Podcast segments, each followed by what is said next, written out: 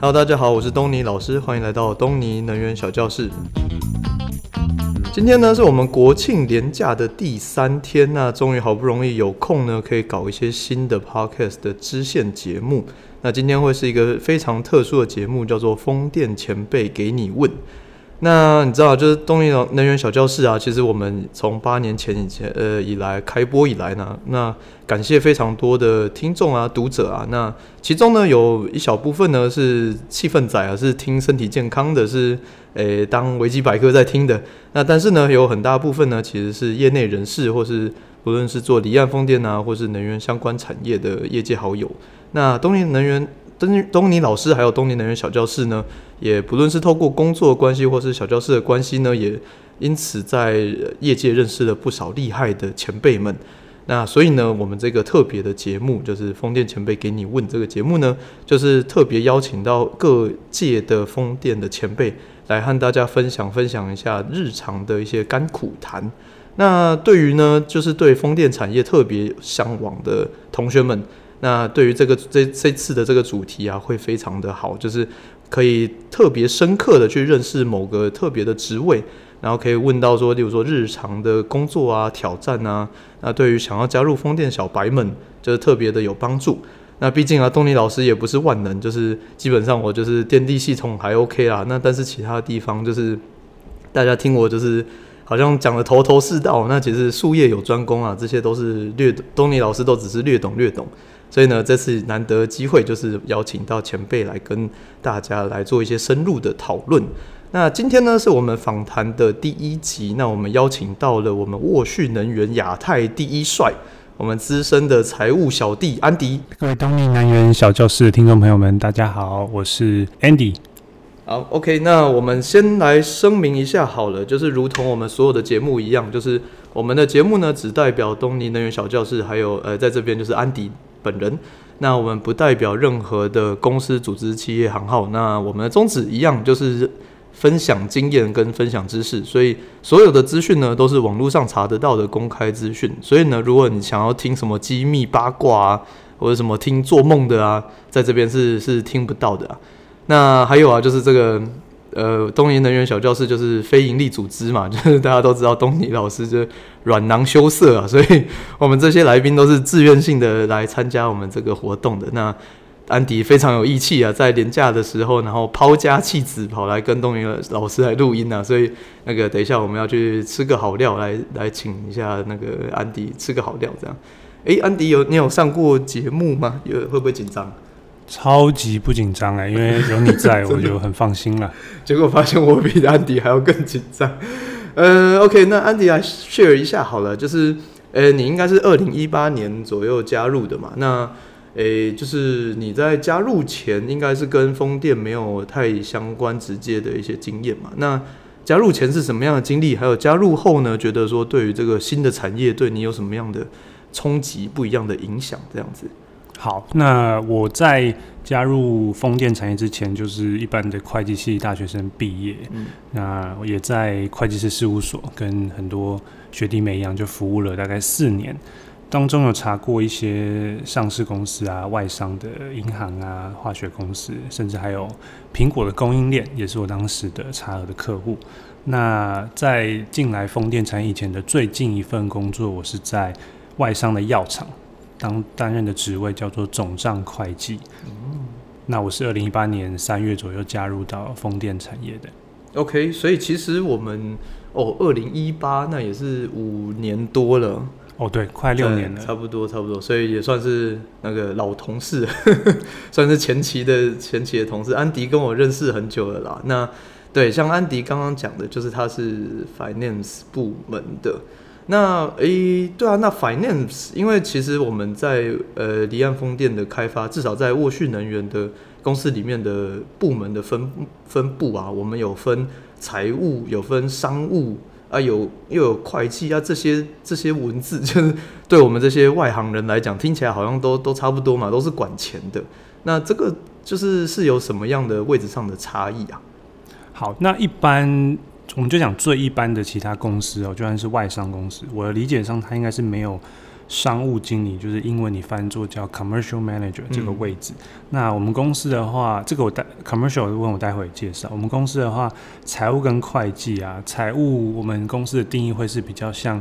偏做这个合并财务报表流程的工作。那这个位置目前放在马来西亚，也有在丹麦的。那会计部分就是完全放在马来西亚我们的 Share Service Hub 那边，它是做每个月结账的入账，甚至还有我们集团内部关系人交易的对账等等。那刚刚讲到的商务经理哦，就是 Commercial Manager，我的理解就是它是内建在我们专案开发的这个阶段。那简单来讲，它就是要最大化的去优化我们的这个专案的 Business Case，在这个开发阶段的时候。那什么叫做 business case 呢？中文有人翻作叫营运企划，也有翻译做什么商业论证啊。那你更简单来看，就是他要怎么去强化这个专案的 IRR（internal rate of return）。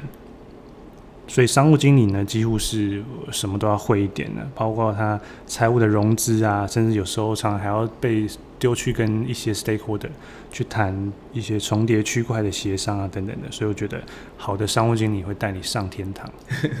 OK，那 A 刚刚讲到 IRR，那这个其实我们在呃一开始离岸风电冲刺班第一章节的时候有提到，就是。呃，关于一开始的时候计算一些，呃，它叫投资回报率嘛，是没错。对，那诶，我们以前用咖啡厅来举例的时候，我们那那我们是否可以这样子稍微来解释一下？就是说，商务经理 commercial 它其实是在计算说，呃，你的一开始的一些投资啊，你如何怎么样才可以回报啊？你回报率是多少啊之类的？那你的财务，你的 finance 人员是说，你去筹钱啊，你去。记账啊，你去跟呃会计师核对啊之类的，是比较呃算是一个算是前期开发，一个算是后后端作业的人员。没错，所以商务经理会是比较像在前线打战的这个战士。嗯，那我们财务啊、会计这些比较一般，也会有人说我们是 back office，就是后勤部门，我们就是在后端做前线的补给这样。是是是，那当然后端当然也是非常的重要啊，因为毕竟我们就是没有后端就嘎不出前面。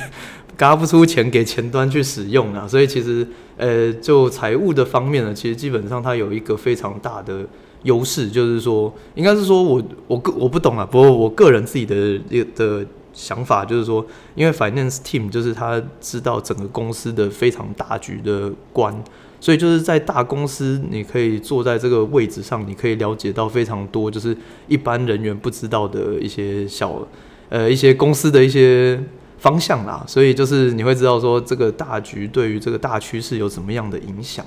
那可不可以稍微的呃举例说，你日常生活中呃日常的工作有哪些呃比较明确的一些一些例子呢？没问题。那因为我也在呃风电业，我已经蛮多年的，我我我觉得我稍微可以分我。在这边的生涯、职涯的初期、中期跟近期，我都在忙些什么？是初期刚来的时候，就像 Tony 老师刚才讲的，我们那时候几乎没有。任何系统，所以我当时甚至还要用 Excel 在帮各位出差的同事发旅费，然后也要帮公司做一些薪资分录的入账啊。然后当时因为我们公司刚导入一个新的 ERP 系统，就是大家熟知的 SAP 啦，所以当时也要整理公司未上线 SAP 之前的账务。那到了中期呢，我个人职涯的规划，所以我也有跟公司这边提出说，我想要去学一些。在风场建造阶段的成本管控叫做 Capex Controlling，那当时也面临到公司正好要导新的 ERP 的系统，也是在这个时候，我们把我们的旅费呢，终于上到了我们的 SAP 系统里面去做审核跟抛账。嗯，那当时我们也把我手上一些发票啊、旅费审核的这些权限跟流程，也要逐步的交接到我们马来西亚那边的 Share Service Hub。那到了近期，我们在去年刚好有另外一个组织的重整嘛，reorg，所以我的工作内容就变得比较偏向是做 reporting 跟 forecasting。reporting 呢，就是在每个月甚至每一个季的时候，都要为我们的 APAC region 亚太这边的呃地区做一个资产负债表啊，跟 EBITDA report 的这个整理跟呃送到我们的亚太区的执行长跟财务长这边，让他们做复核。那 forecasting 就是对未来的一年对做做这个资本支出啊，还有 EBITDA 做一些预测。那每一年大概我们会做四到五次这个比较大型的 forecast，大概每一季都会做一次这样。了解，对啊，那我记得印象中印象蛮深刻，就是以前就是反正因为人很少嘛，所以就是每个人都 都 就是包山包海啦，那所以就是连差旅啊，然后连薪资啊这些呃入账啊这些问题，通通都要都都都会经由 Andy 这边处理，所以就是。也是也是一路走来也是蛮辛苦的。那但是有听到说，因为现在组织变革的切的比较分工分的比较细，那再加上，哎、欸，我们有也有提到，就是有马来西亚的 hub 嘛，我们我们叫做什么？呃，我们叫做 Oops。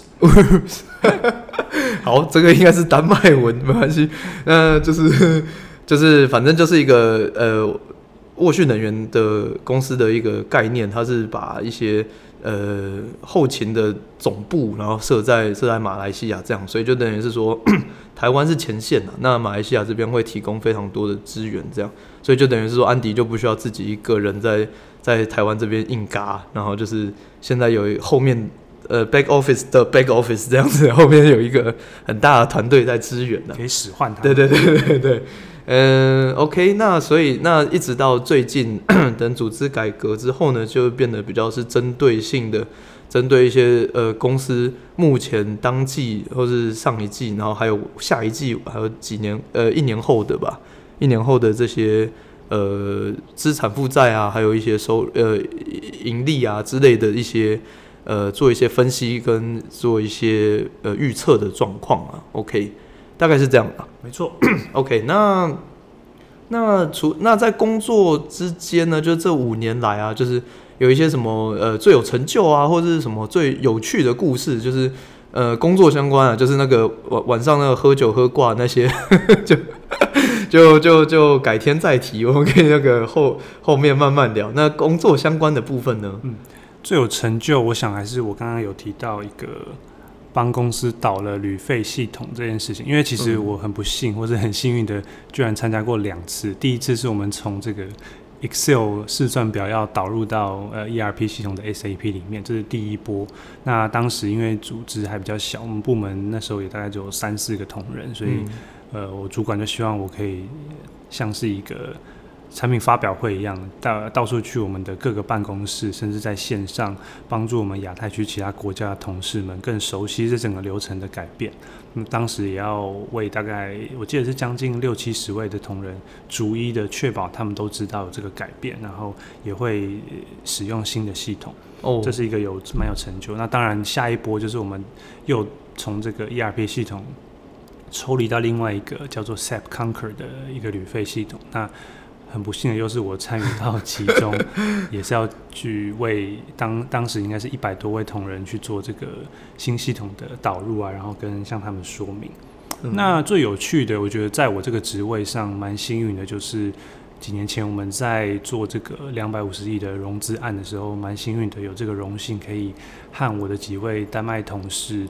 到了这个各大银行，当时我们就是比较大的银行都要去拜访，你你想得到的。中信、台银、兆丰，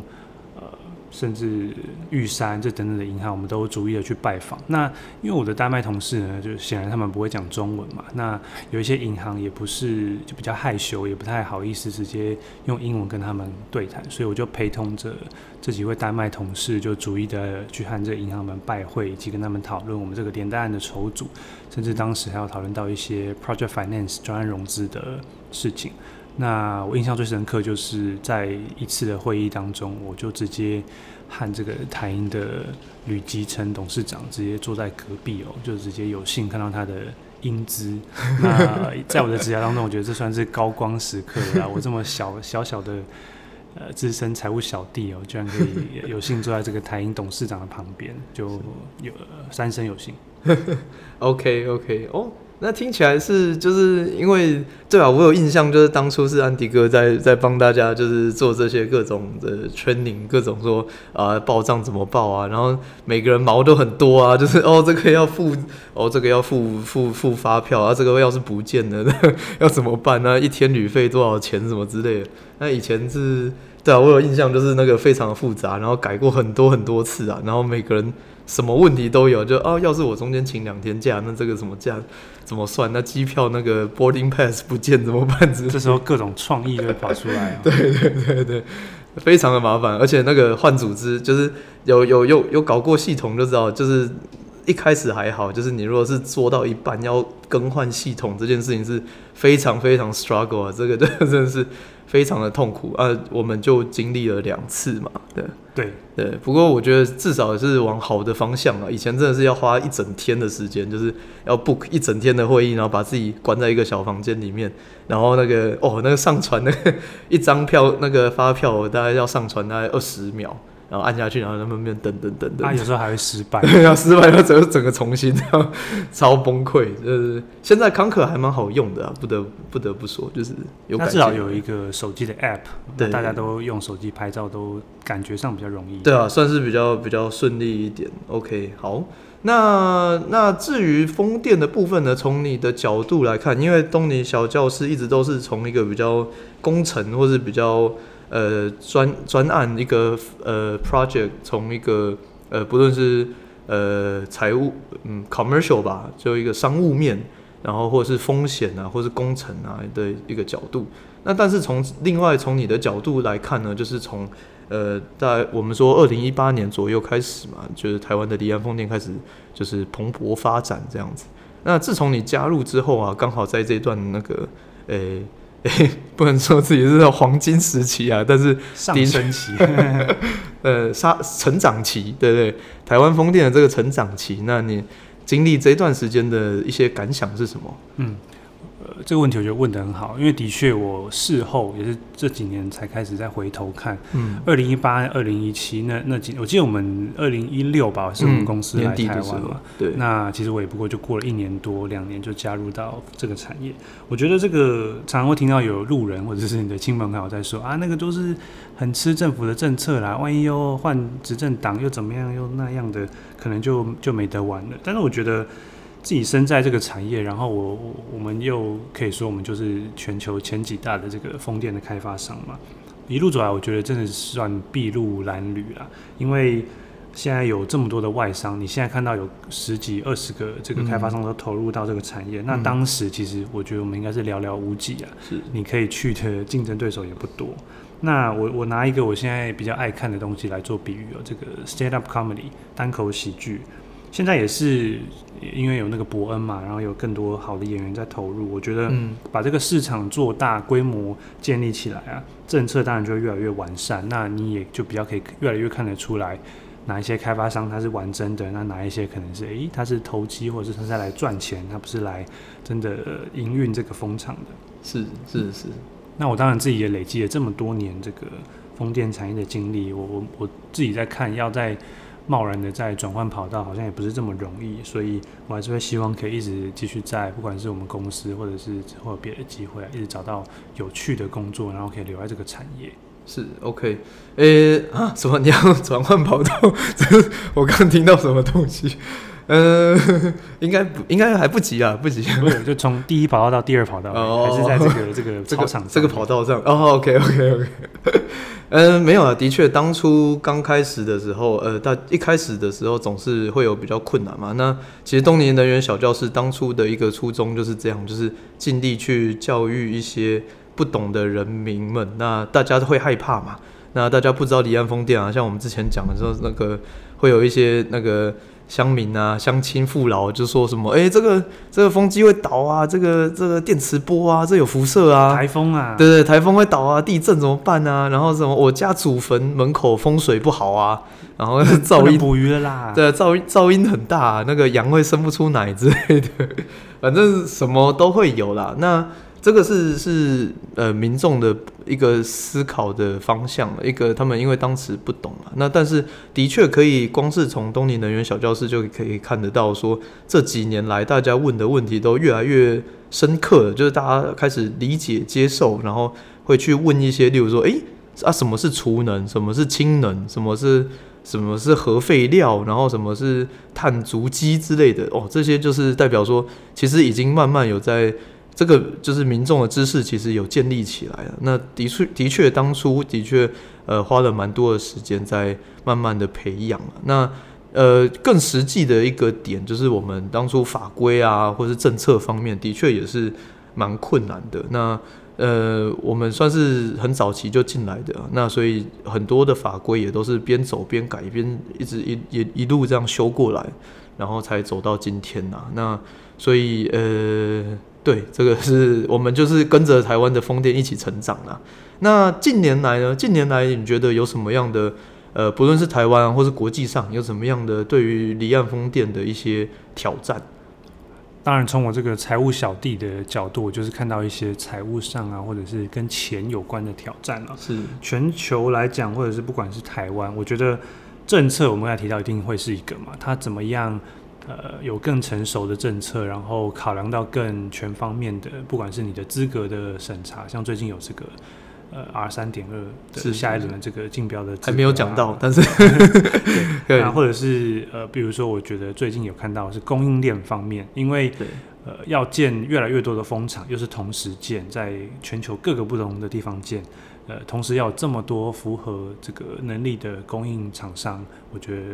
是目前全球大家都在极力跟上的一个部分。那政策，我觉得我刚才提到风场规模啊，甚至是多少比例需要国产化呢？你的资金的能力要有多高？这个我觉得都是呃在考验着这个政府啊、执政者的智慧，还有每个国家他们的自己的规定。那供应链，我觉得当然是跟前面的国产化有一点关系。你国产化的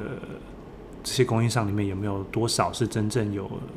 能力在投入，他们有没有在变强，有没有在进步？那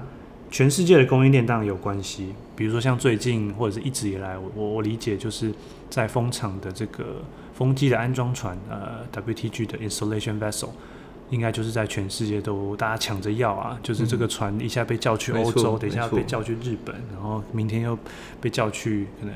美国某个地方装风机哦。对，那这个就是有点像僧多粥少，船很少，可是每一个风场在最后最后，因为你风机没有装上去就不会发电嘛。那这个安装船没有到位，因为就我所知，船还要 mobilize，还要 demobilize，就是还要装卸它上面的这些机具哦，把这个安装那个头啊或什么的换成适合你下一个风场的这个大小等等的，都是非常耗时的。所以这个供应链的部分，我觉得目前都还有可以再更进步的空间。这也会是未来我觉得全球这个风电产业的一个蛮大的挑战。对，那个船的部分，我们前几集其实有提过了。那那意思就是说，因为因为船实在是太贵，那全世界真正有在跑这种船的其实不多。那之前又因为 COVID 的情况嘛，所以人员船船要进来要先什么高风险船、低风险船，然后要隔离，那人员要变更。然后呢，上面的设备，因为你是用西门子的风机啊，你用 Vestas 的风机啊，GE 的风机啊，通通都 size 都到到位，斗不起来啦。对，所以就是，所以你上面 demobilize 那些的意思，就是说它上面的机具要先做一些变更。那变更之后换成适合这个西门子风机的 size，然后把再把它装上去，再 mobilize 一次。所以就是它有可能需要花非常多的时间。呃，在港口内做一些变更，那进关前也需要做一些清关啊，各种的动作，所以的确在船只的上面是一个非常大的一个挑战啊。那还有再加上就是刚刚讲的，就是供应链的部分，那在地的供应链是否可以来得及？就是政府当然很希望可以可以呃扶持这个国产化的，就是国国内的企业的一个成长嘛。那但是真的涨涨不涨得起来？就是真的是需要花时间、花力气、花人才啊，不是说就是政策说要，然后呃国呃公司说 OK，然后投入就就一定会涨得起来，这个也是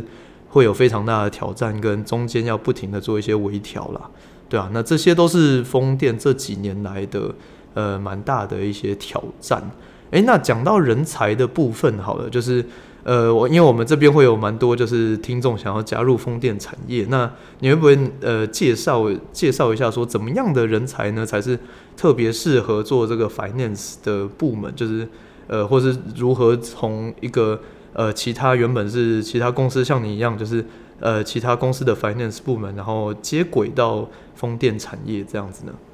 第一个，我觉得大家理所当然一定会想到的就是英文能力啊，嗯、那这个有有点像是就是。基本中的基本，我还记得我那时候来这边面试的时候，映入眼帘的就是无数个这个金发碧眼的外国人在那个柜台这边走来走去啊。那时候我就直接被震折住，我就觉得哇哦，因为因为我的前公司哦是一个来台湾大概六十年的外商的药厂。除了当时的这个 region 的，但应该说台湾的总经理以外，是全部全部的主管都已经是台湾人啦。是，所以在公司里面你会听到台语的几率可能还比 听到英文多。那 那我在这个现在的公司就有点不一样。当时我来面试的时候，真的就是我我当时的主管，当时的财务长呢，就直接是一个呃非裔的英国籍的的的这个外籍主管。嗯，那想当然，他就一定只会跟我讲英文嘛。嗯，更不要说当时我们办公室的设置，我觉得印象中大概有半数以上都是外国人。嗯嗯，比较多当然是丹麦人，当然也有英国人啊等等的。所以英文，我觉得你敢讲，然后敢表达，是很重要的部分。是我我记得在这个公司学到另外一个事情，就是你要。如果你想要事情呃往或是工作往你想要的方向去发展的话，你真的是不要害羞去跟别人敲会议啊，去跟别人问问题，去有时候你要 push back，要去呃推翻别人的意见，因为因为因为如果不这样做的话，大家不会，因为我觉得呃外国人或者是我就说丹麦人啊，他们其实是内建，就是很习惯去跟你沟通，去 say no to your idea。所以，如果你不跟他们有在一样这个频率上的话，要推动事情就会非常的困难。那我知道我们东方人真的是台湾人啊，嗯，小时候就是被教你要听话，温文恭俭，不要去，不要一直去发表意见，大家讲就听。但我觉得在这个公司或者是在这个产业，这个外国的公司也好，反而你要做的就是相反，尽量去讲出你的想法，甚至有时候你也会常听人家说，对不起，我想问一个很笨的问题，嗯，可是其实没有问题会是很笨的问题，嗯，只有呃。你没有问的时候，然后你又做错，我觉得才会是一个很笨的决定。嗯，所以背景来讲，我觉得英文好，敢表达，然后保持开阔的心胸，嗯、那当然最好了。我觉得如果你是要进我们财会相关，你有像我一样，你有待过大型的会计师事务所，然后你也有几年在一般的公司做一般的财务会计的经验，我觉得都蛮容易会在那个知名的猎头网站上面，你会被被 reach out。嗯，OK OK。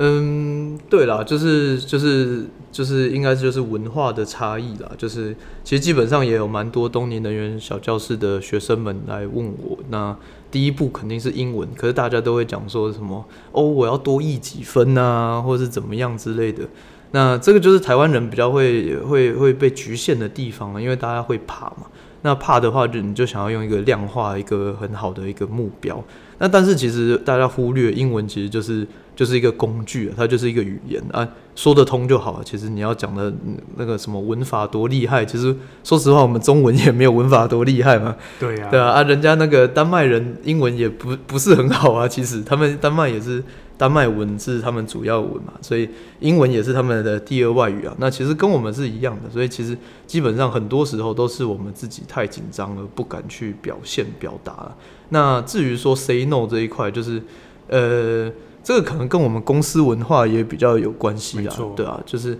呃，毕竟也不是所有欧欧美公司都这么的，呃，这种比较算扁平啊，就是你比较多有可以自己呃自己回反馈自己意见的一个部分。那当然有好有坏啊，就是大家整天都在开会，然后大家一直 say no 这样子，然后案子就走得很很很痛苦啊。但是我记得之前我跟 Tony 都会在那边开玩笑说，我们要先有一个 meeting，我们现在有一个 pre-align meeting，那要有这个 pre-align meeting，我们就要先 pre-pre-align 这个 pre-align 会会前会前会这样子，然后再一个会后会后会这样各种啊。OK，好，那那如果最后一个问题哈，就是如果呃。那你喜欢东尼能源小教室的地方是什么？就是你应该也听了，就是你有追踪了好一段时间的嘛。那身为资深的东粉，那你喜欢？你觉得东尼能源小教室的好优点还有有什么地方要改进的吗？嗯，我不知道，呃，东尼老师有没有跟节目上的各位分享？我其实是，呃，他开启这个抖内功能之后，添置第二号的这个。抖抖 Nater 那第一号是谁就不方便说。对，那第一号不不是不是不是老婆大人，是我自己测试账号用的。那个备注栏写说测试，需返还。没有没有，我写说加油，东尼东尼加油，自己帮自己加油。呃，我我我其实大概。东尼老师一开这个 podcast 啊，然后甚至他之前在粉砖，后来移到这个 Medium 平台上面的时候，我都一直有在追踪。当当然不是因为我们平常，也是因为我们平常是有私交，我们本来就常会打屁。可是我觉得我尊敬的是这个专业的部分呢，他可以用常常用很浅显易懂这个咖啡厅啊、小胖子这些 这些概念，让让我们这些麻瓜哦，风电这个电网的麻瓜也好，工程的麻瓜都可以很容易的听懂。那我之前也才跟东尼老师分享，我去去参加到今年我们公司这个连带这个场合的时候，我就一个财务小弟，居然就被问到这个风机的尺寸啊，那个有没有风机这个叶片有没有这个重量上的上限？这个我我如果没有平常在听这个小教室，我哪知道？诶、欸，可是刚好东尼老师前几集有讲到这个。理论上是会达到一个一个重量的上限，因为这个土壤的承载力啊等等，或是安装船的这个大小都有可能会达到。我立马就掏出了我的手机哦，那不是其他东西，就在当场跟我的这个其他银行界的同好们就分享说：“哎，这个东尼能源小教室我追起来的很不错，这个对这个订阅给他按下去，他会用很浅显易懂的方式来来讲解这些艰深的概念。那我觉得。”保持这个热情真的非常不容易，也也很让人尊敬啊。所以，呃，我觉得他的好的地方就是就是在这个部分。OK，嗯，我要哭了，感谢干爹，干爹。哎、欸，好，那我们时间差不多了，那非常今天非常感谢安迪哥来参加我们的第一次的呃风电分享大会啦，这样子。好，感谢东尼，呃、谢谢，感谢安迪。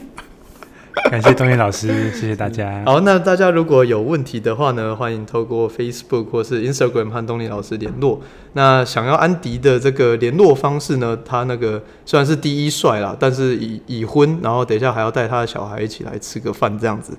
对，所以就呃那个可以问问问题啊。那但是已婚，所以那个如果有有兴趣的女性朋友们，就只好说个抱歉了。那如果呢喜欢今天的节目的话呢，欢迎透过 Apple Podcast 五星评论，分享给其他的亲朋好友，然后呢，也可以透过我们的抖内连接来更呃，请东尼老师，还有还有这些那个来宾啊，那个喝一杯咖啡这样子。好了，那我们今天的课程就到这里喽，大家下次见，拜拜。